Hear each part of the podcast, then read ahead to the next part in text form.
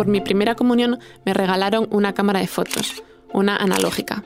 Sí, bueno, esto pasó hace unos cuantos años. Recuerdo que poco después emitieron por televisión un eclipse solar. Estamos viendo uno de los grandes momentos de esta cobertura especial. Se están empezando a alinear el Sol, la Luna y la Tierra. Era un eclipse que solo se podía ver, si no recuerdo mal, desde las antípodas y lo estaban retransmitiendo en directo. Repetían una y otra vez que estábamos viviendo un momento histórico. Tardaríamos muchos años, decían, en volver a presenciar algo así, aunque en realidad eran los australianos los que podían verlo. Miles de personas con las gafas puestas, protegiendo sus ojos para ver esta maravilla del cielo. Yo estaba en el salón de mi casa fascinada por algo que me parecía totalmente inexplicable. Que en mitad del día se hiciera de noche. Bueno, pues cuando mi padre fue a revelar mi primer carrete, se encontró con no menos de 10 fotos de nuestra televisión. 10 fotos medio torcidas de una pantalla en la que se podía adivinar cómo un puntito le iba ganando terreno al sol. Tanto insistieron en que aquel era un acontecimiento único, irrepetible, que quise dejar constancia a mi manera. Mi padre luego me explicó que aquello costaba dinero y que tenía que pensármelo mejor a la hora de disparar.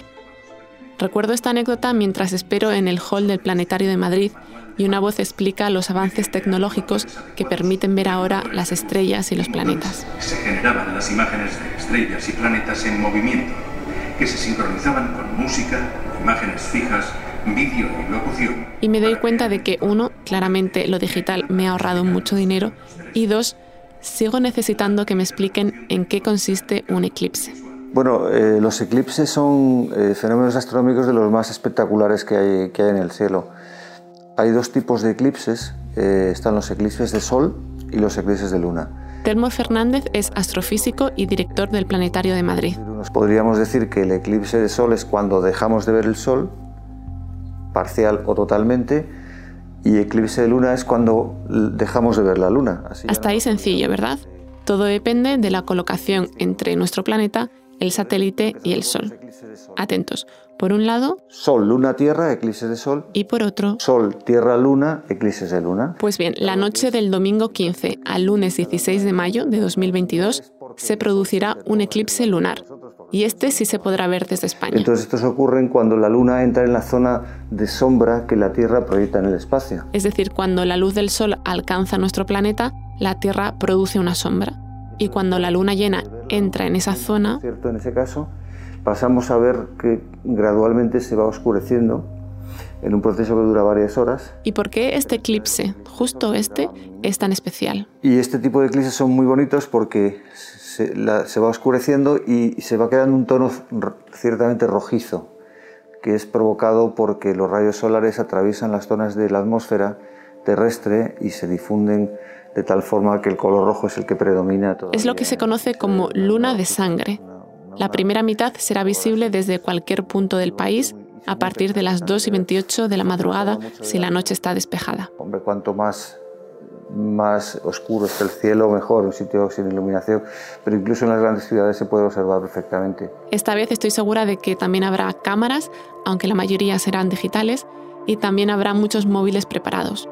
Las imágenes, el sonido, las tecnologías han sido indispensables para registrar e impulsar avances astronómicos de los últimos años. Antes eran datos fríos que recibían los científicos y luego se ponía a lo mejor alguna imagen que la gente veía o tenía que pedirla. Pues que ahora mismo estamos en una, en una época en la cual toda esta información está al alcance del público en general casi instantáneamente. Sin embargo, a pesar de lo emocionante que es y de los medios que existen, que tenemos al alcance de la mano, Parece que le damos la espalda al cielo. Te vivimos mirando hacia abajo y no hacia arriba, ¿no? Y precisamente una de las cosas que nos diferencia de los demás animales es que quizá el ser humano es el único animal que mira al cielo, ¿no? Y eso que ahora podemos ver la superficie de la Luna o panorámicas de Marte o podemos incluso escuchar cómo suena el planeta rojo. Así suena el viento en Marte.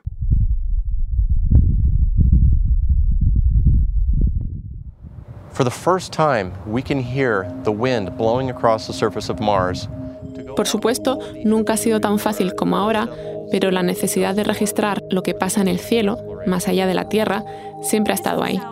Lo que ocurre es que no sabían cómo lograrlo.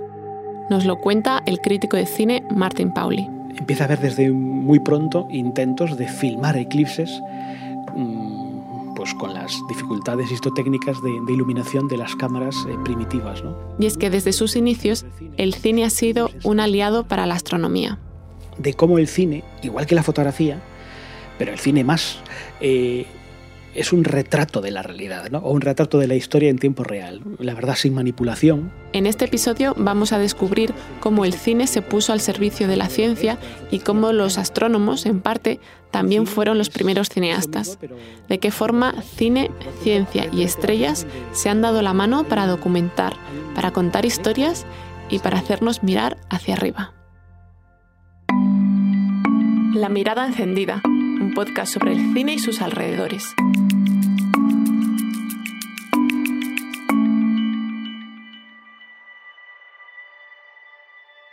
Hasta hace muy poco yo conocía a Martin Pauli por su faceta como programador y crítico de cine. Ahora también sé que es un apasionado de la astronomía. Yo no conozco a nadie que haya experimentado un cielo real. Un cielo real, cuando digo un cielo real me refiero a un cielo verdaderamente lleno de estrellas, que no se sienta abrumado. Su interés por la ciencia se remonta a tiempo atrás. Toda la gente que tenemos alguna edad, quiero decir que no somos millennials precisamente, eh, convivimos con noches estrelladas en algún momento de nuestra infancia y juventud. Que eso es algo que evidentemente se está perdiendo. Martin es una de esas personas que si está viendo una película y aparece, imagínate, una escena romántica con una pareja tumbada bajo las estrellas, declarándose su amor, pues él se fija, se fija en que ese cielo, ese cielo es falso. Por lo menos cúrratelo un poco, busca un software de, de astronómico y, y planta constelaciones de verdad. Desde 2002 forma parte de la agrupación astronómica Coruña IO. También ha sido programador en el Festival de Cine y Ciencia de esta misma ciudad y ha escrito varios artículos sobre la relación entre cine y astronomía. Al constatar que efectivamente hay mucha ciencia en las películas, y en particular, por ejemplo, hay mucha ciencia en el cine experimental. Este episodio, de hecho, se titula como uno de esos textos, Solo el cielo lo sabe, en alusión a la película de Douglas Sirk lo publicó en la revista Astronomía y en él repasaba algunos fenómenos celestes que habían aparecido en las películas. ¿Tú sabes qué es el? No, ¿c'est quoi? Desde el rayo verde de Eric Romer hasta el árbol de la vida de Terence Malick. Unless you love, your life will flash by. Porque sí, Martin conoce la historia del cine y también la del universo, las constelaciones. Está atento al calendario astronómico y le gusta organizar salidas nocturnas, divulgativas, observar el cielo. Es muy bonito compartir la noche con la gente, contarle cosas al mismo nivel, porque siempre que hay un telescopio de por medio, una especie de sensación de, del telescopio como un tótem sagrado al que la gente se postra, ¿no? Y en cambio cuando estás hablando en tiempo real con calma y vas contando lo que hay en el cielo sobre nuestras cabezas y vas utilizando ese paisaje como el mejor PowerPoint inimaginable para contar cosas de astronomía, ¿no? Ya ves el cielo como el PowerPoint más sofisticado. Quizá a estas alturas te estés preguntando por qué en un podcast de cine estamos hablando tanto de astronomía. Yo también dudé al inicio, pero te prometo que tendrá sentido, empezando por el hecho de que ciencia y cine no están tan alejados como creemos. Tendemos a ver la ciencia como algo muy analítico, muy muy reflexivo, como un trabajo muy objetivo, muy de laboratorio, y el arte es casi a veces lo contrario, ¿no? como algo más pasional, creativo, y realmente tienen mucho en común. En los dos casos hay un trabajo eh, constante y metódico. El arte no es una cosa de musas que aparecen espontáneamente, sino es un trabajo de, de laboratorio en sentido estricto, de experimentación. Y la creatividad es extraordinariamente importante. ¿no? Y es que se conoce poco, pero podría decirse que el cine es una especie de hijo inesperado de la astronomía. Todo se remonta a los inicios, a los inicios del cine. La primera conexión entre el cine y la astronomía está ya en el propio origen del cine, ¿no? Eh, a través de esa figura fascinante que es un astrónomo, propiamente dicho, que es eh, Janssen, ¿no? el astrónomo francés, que es el inventor de uno de los inventos, valga la redundancia, precinematográficos, el revólver fotográfico que él desarrolla eh, con un objetivo claramente astronómico, que es eh, registrar un tránsito de, de Venus. ¿no?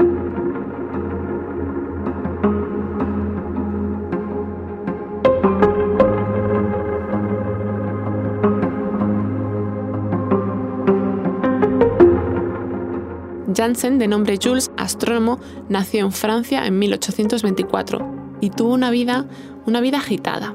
Viajó a Sudamérica para medir el campo magnético terrestre, contempló el cielo nocturno desde un cráter de Hawái y vio eclipses de sol en Italia, en la India, en Argelia, en Tailandia, en Oceanía, también uno en España, en 1905, pero de este ya hablaremos más adelante. Janssen fue el inventor del revólver fotográfico. Claro, la idea intuitiva es si yo consigo en vez de tener fotografías aisladas, eh, lo que paso a tener es una serie de fotografías en secuencia razonablemente rápida, lo que puedo tener es un registro tal cual, literal, de fenómenos como pueden ser eclipses. el este revólver fotográfico es un dispositivo que obtenía 48 imágenes en 72 segundos. Piensa que las cámaras de ahora recogen 24 o 25 imágenes cada segundo. Fue un aparato pionero de la fotografía automática en secuencia. A Janssen le obsesionaba conseguir el máximo de fotografías de un fenómeno para luego poder estudiarlas y empieza a desarrollar ese, artefacto, que es el revólver cinematográfico, que él ensaya eh, en un tránsito real de Venus en Japón en 1874. Janssen viajó a Japón, fotografió el tránsito, pero no conservamos esas imágenes. Y esto es algo que se va a repetir mucho en esta historia. Imágenes primigenias, hitos y logros que se perdieron, latas que fueron olvidadas en un vagón de tren o incluso que fueron robadas. No tenemos la prueba real de lo que ocurrió en 1874, pero sí un disco anterior que Janssen hizo a modo de ensayo, totalmente artificial. Con un tránsito artificial, con un tránsito de pega, o sea, sin un Venus y un Sol, sino con un punto haciendo de Venus y otra pelota haciendo de Sol. Y esa sí se conserva. Ahí Martin tiene una hipótesis. Porque en el fondo es como eh, teníamos un fenómeno astronómico real que se quiso fotografiar con una técnica nueva, no se conservan esas fotografías, pero en cambio se conserva la ficción, se conserva el, el, plano eh, de mentira, ¿no? Y eso casi en el fondo nos hace pensar que el cine estaba condenado desde el primer momento en esa, en esa dicotomía entre la ficción y la no ficción, entre los Lumière y, y Méliès. Parece que el cine estuvo condenado a ser un poco Méliès ya desde antes de su nacimiento. ¿no? Y es así como el revólver de fines astronómicos deriva de la fotografía y se anticipa a lo que será el cine. Ese revólver cinematográfico es una referencia para luego los posteriores eh, otros aparatos cinematográficos que lo que en el fondo consiguen es mejorar el ratio de imágenes por segundo hasta que ya pues explota todo con la, con la, con la cámara de los Lumière y muchos otros inventos también, porque todo ese, ese proceso, que es también súper interesante. Ya lo hemos dicho en otros episodios, el nacimiento del cine no se puede fechar, no se puede adjudicar a nadie. A finales del siglo XIX había inventores e investigaciones que se solapaban, que se plagiaban con descaro.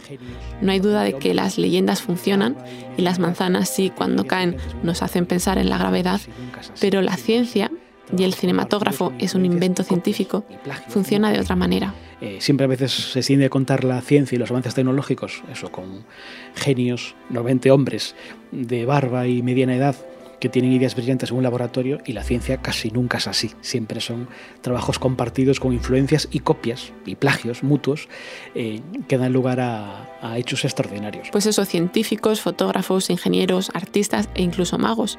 Sí, también los ilusionistas participaron en la invención y el desarrollo del cine y la astronomía.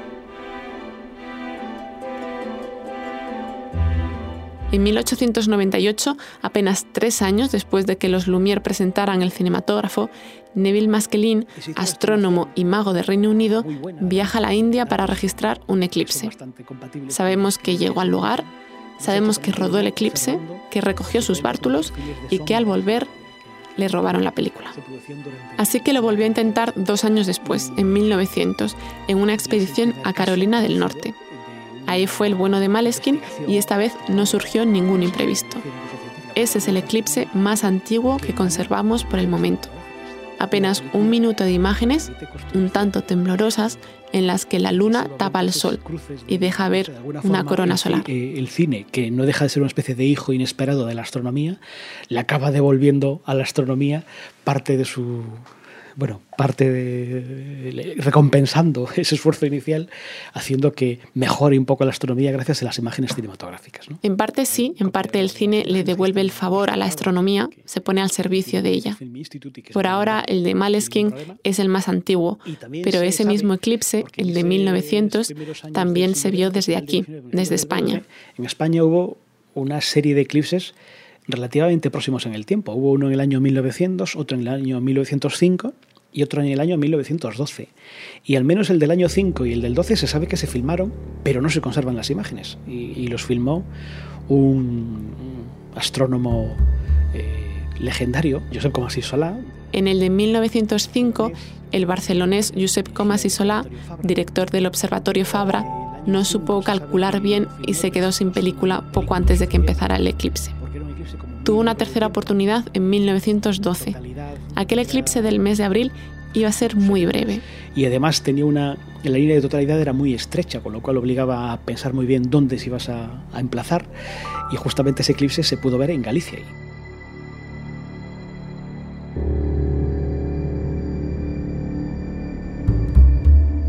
Comas y Solá eligió la zona de Valdeorras, cerca de Ponferrada, como lugar de observación. Vino como operador de la Casa Paté. Él no le interesaba el eclipse como fenómeno visual en términos de, registro cinematográfico y lo hizo y lo contó y de hecho le salió bien. Son alrededor de, como 100 imágenes o algo así en, 20 segundos más o menos y, él quedó muy satisfecho. De hecho lo, contó eh, posteriormente. Incluso hay un artículo de La Vanguardia en la que lo cuenta. y pues bien, con el procedimiento que he puesto en práctica, he conseguido 100 fotografías del espectro invertido en 20 segundos de tiempo, correspondiendo muy cerca de un quinto de segundo de exposición para cada una de ellas. Es indudable que serán muchos los resultados notables que de este eclipse recogerá la ciencia.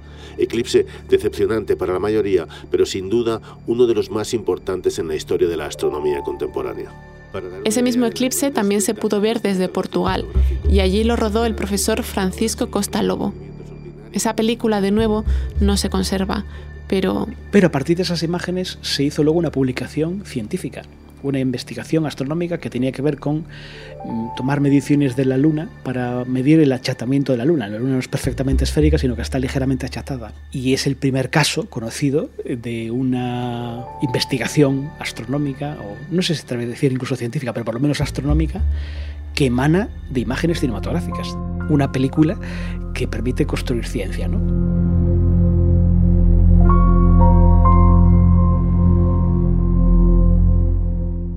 Además de para contar historias, las imágenes cinematográficas, las películas, han ayudado a documentar, a registrar fenómenos celestes, pero también terrenales, de la geología o del reino animal, han servido para hacer ciencia. De forma paralela, claro, la ficción, la narrativa, acabó ganando el pulso. Pero también en ese terreno, a veces lo astronómico ha conseguido colarse en el cine. Le pregunto a Martin cuál es su eclipse favorito de la historia del cine y no duda. Claro, el caso de Barrabás es súper interesante porque probablemente sea el ejemplo más grande ¿no? de, una película importante y de gran producción en la que un fenómeno astronómico se integra explícitamente en la, en la trama. ¿no? Barrabás es una película de producción italiana, dirigida por Richard Fleischer y protagonizada por Anthony Quinn. Es una historia bíblica, puro cine épico, la vida del criminal Barrabás que fue indultado en lugar de Jesucristo. Al inicio de la película, transcurridos unos 12 minutos, los personajes empiezan a notar algo extraño. ¿No te gusta? ¿A qué te refieres? Al cielo, la luz se va apagando. El rodaje coincide en el año 61 con un eclipse total de sol en Italia. Y, y toma la decisión, mm, no voy a decir de última hora, pero casi casi, de ya que estamos aquí y ya que estamos rodando en Italia, pues estaría bien rodar el eclipse, ¿no? Filmar el eclipse, que además coincide bien con ese momento de la crucifixión, casi el comienzo de la película de, Jesucristo. Y, a, mí, a mí me gusta pensar en el director de fotografía, al que de repente le dicen, vamos a filmar un eclipse de sol, que va a durar unos minutos y que obviamente o sale bien o adiós. Quiero decir, no hay plan B. Aldo Tonti era el director de fotografía y en aquellos momentos no había muchos precedentes de eclipses de sol rodados con cámaras de 35 milímetros. Supongo que se lo tomaría como el reto de su vida. Se plantó allí con tres cámaras. Con un teleobjetivo para filmar más en detalle el eclipse, otro había un primer plano que era sobre la cruz con una figura, una figura humana pues, en silueta eh, crucificada, y luego otro plano más general que era con, bueno, con todos los figurantes, las cruces y no sé qué. Esos trucos de, de intuición de última hora que le salieron bien y que permitieron un resultado verdaderamente brillante. Todo está oscuro, negro como la muerte. Cuando vi aquella luz, comprendí que algo no marchaba bien. Me estoy quedando ciego. ¿Me oyes? ¿Me oyes? Para Martin no hay ningún efecto especial que pueda superar ese resultado. Que es, es, que esto es verdad. Quiero decir, esto es un eclipse de verdad. Este es un sol de verdad, con la luna pasando por delante de verdad. Y me imagino que esa energía de ese instante de rodaje, de incluso de los figurantes, ¿no? de decir, está viendo un eclipse, hay que estar aquí quietos y callados durante unos minutos, porque estamos aquí con las cruces detrás que han crucificado a Jesucristo, y está rodando Richard Fleischer Barrabás, y es ahora o nunca, es decir, o sale o no sale. Esas cosas suceden una vez, y en este caso sucedió bien, y, y tiene esa carga realmente, yo creo que mágica, ¿no?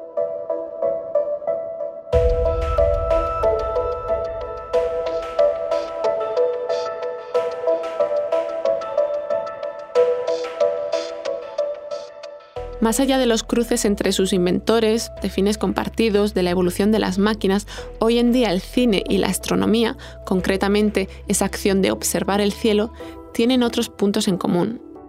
Primero está la necesidad de desplazarse, del ir al encuentro del cielo o de la película. Implica buscar el momento y el lugar. Y en ese sentido también yo creo que se puede hacer ese paralelismo con el cine porque eso, en este mundo de plataformas en el que todo está en la carta, en el que todo puedes verlo cuando te apetezca, el cine era otra cosa tradicionalmente, ¿no? El cine era ir a una sesión determinada que empieza su hora y acaba su hora y si no llegas a tiempo pues te la perdiste, no pasa nada. Una vez hemos llegado a ese punto de máxima visibilidad, a esa colina lejos de las luces urbanas o a esa sala de cine, toca adentrarse en una noche en una literal o en una figurada. De que a medida que vas pasando más minutos en oscuridad, van apareciendo más cosas. No porque salgan, sino porque tu vista es capaz de ver lo que hace 10 minutos o 15 no veías. ¿no? Y eso significa que observar fenómenos más sutiles requiere tener paciencia. Aquí sí hay una diferencia importante. La oscuridad en una sala de cine nos permite ser anónimos, mirar sin ser vistos. En parte nos protege, nos pone las cosas fáciles. Puedes llorar sin que te vean, puedes quedarte dormido sin que lo noten. A campo abierto, sin embargo, surge no sé si la inseguridad o quizá el peligro. Uno de los, para mí también, placeres de la, de la noche es esa sensación de, bueno, de natural miedo ¿no? que los humanos experimentamos ante la oscuridad. Hay algo siempre una especie como de escalofrío, ¿no? que te recorre la espina dorsal cuando estás así de noche y te sientes lo más vulnerable que hay ahí, ¿no? y que en el que cualquier ruidito de una rama que se, que se rompe eh, te hace pensar qué puede haber en el entorno que te puede morder, para empezar. ¿no? Después eh, podríamos hablar de la acción de observar, no de ver, ni de tener de fondo, ni de compaginar pantallas, no, no, de observar y dejar que las imágenes poco a poco vayan contándote cosas, como cuando los ojos se acostumbran a la oscuridad. Porque efectivamente observamos menos todo en general, ¿no? Em, y supongo que eso también vale para el cine. Y en este mundo hiperveloz de las plataformas, en las que la gente puede parar las películas y volverlas a retomar en otro momento. Y, y es ese ejercicio también de, de aprender a mirar y a escuchar, pararte a observar qué pasa y que se acaban desvelando cosas, que acaban apareciendo ficciones incluso delante de tus ojos si tienes la suficiente paciencia como para darte cuenta de que cualquier paisaje, por anodino que parezca, está lleno de, de, de historia y de ideas. ¿no?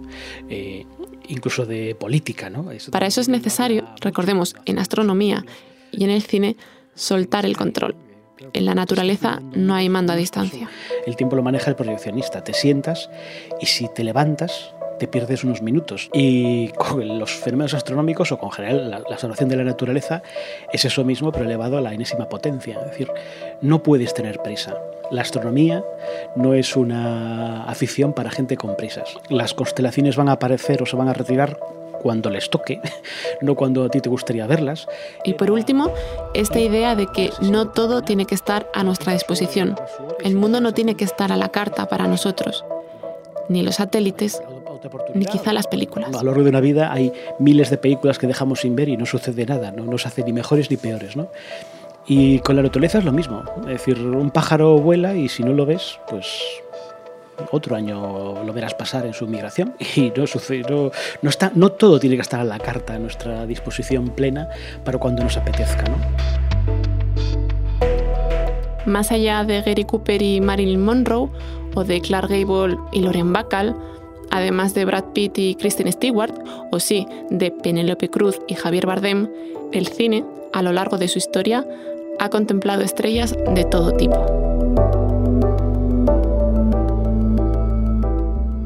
Muchas gracias por escuchar. Yo soy Andrea Morán y te espero el próximo mes en un nuevo episodio de La Mirada Encendida. Lo encontrarás en la web del periódico y en las plataformas habituales.